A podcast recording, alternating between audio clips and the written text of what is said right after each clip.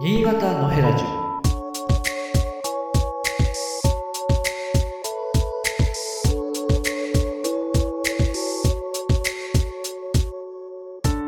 で今日は、うんと、この前、えっ、と、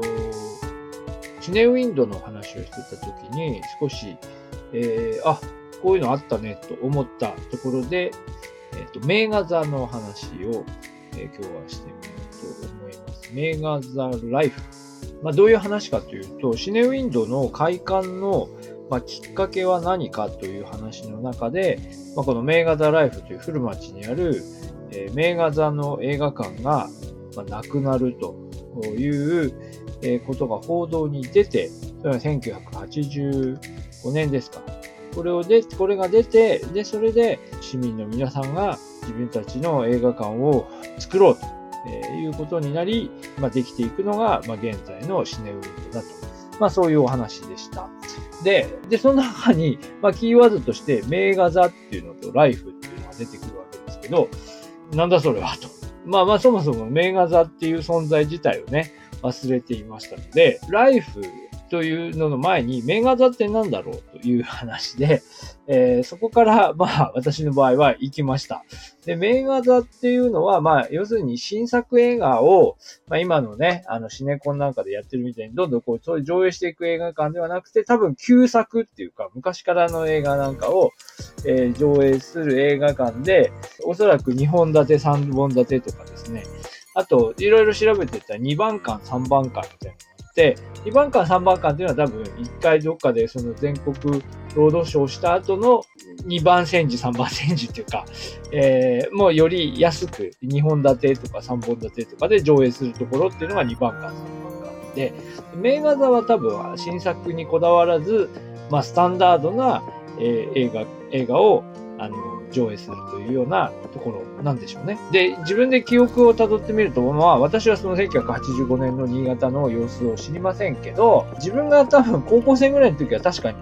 なんか2本とか3本とかでやってる映画館に何回か行ったような記憶は、まあ、あって、おそらく多分私がそれ言ってたの80年代でしょうから、80年代にはまだ、まだかろうじて田舎の方にはそういうね、あの、2番館、3番館なのか、名画座だったのか、ちょっとそれ覚えてませんけど、えーたくさんの、いくつ、何本もの映画をまとめて、なんか一日中映画館にいるみたいになるんですよね。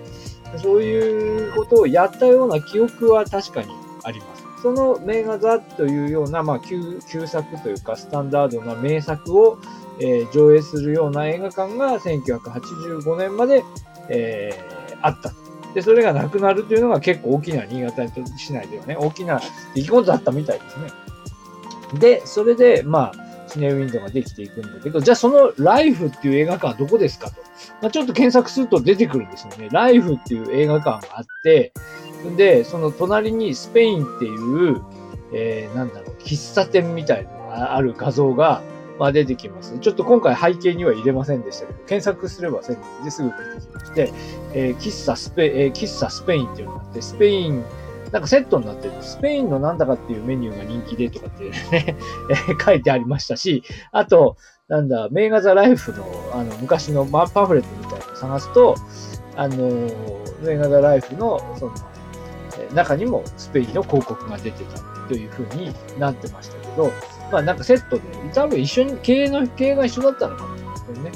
で、これどこなんだろうと言って、えーまあその写真だけが見つかったんですが、ちょっとし、ちょっとわかんなくて、しばらく調べました。えー実は、あの、全国の、まあこういう、なんていうか、まあ、映画座とか2番館、3番館とか、あと成人映画館とか、そういうですね、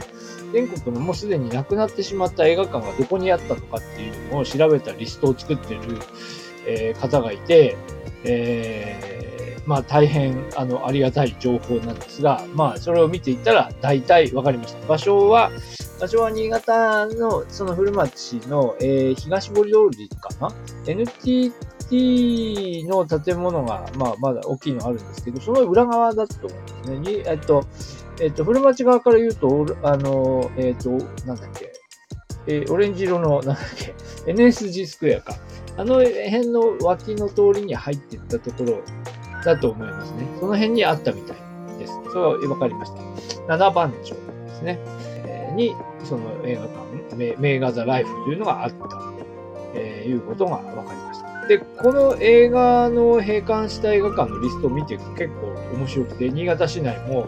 まあ今、今やもうほとんどシネウィンドウを除けば、あとはね、ショッピングモールの中にあるシネコンしかない状態ですけど、まあ、こういう、その、こういうあの名画座はもちろんのこと、いろんな映画館があったんだっていうことがね、わかります。あの、最後に、えー、何年前でしたっけ？数年前に閉館した、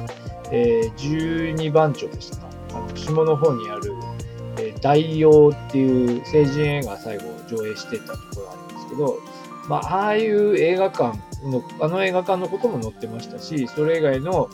まあ、同じような映画館が、まあ、60年、70年代ぐらいに閉館しちゃったものも含めて結構リストしてあって結構興味深い。ですよね。興味深いですね。あの、名前が、名前が知っているもので言うと、あの、えっ、ー、と、大畜座っていうね、古町に行くと大畜座ビルって今建て替えてるんでしたっけ？あの、大畜座っていうね、大畜座ってなんだろうと思ってましたけど、多分映画館が入って、大畜座っていう映画館があったってことですかね。演劇、演芸場っていうか、なんかそういうのがあったのかなと思ったんですが、それはわかりませんが、まあ、少なくともそこには映画館も入ってと、えー、いうことが分かりましたし、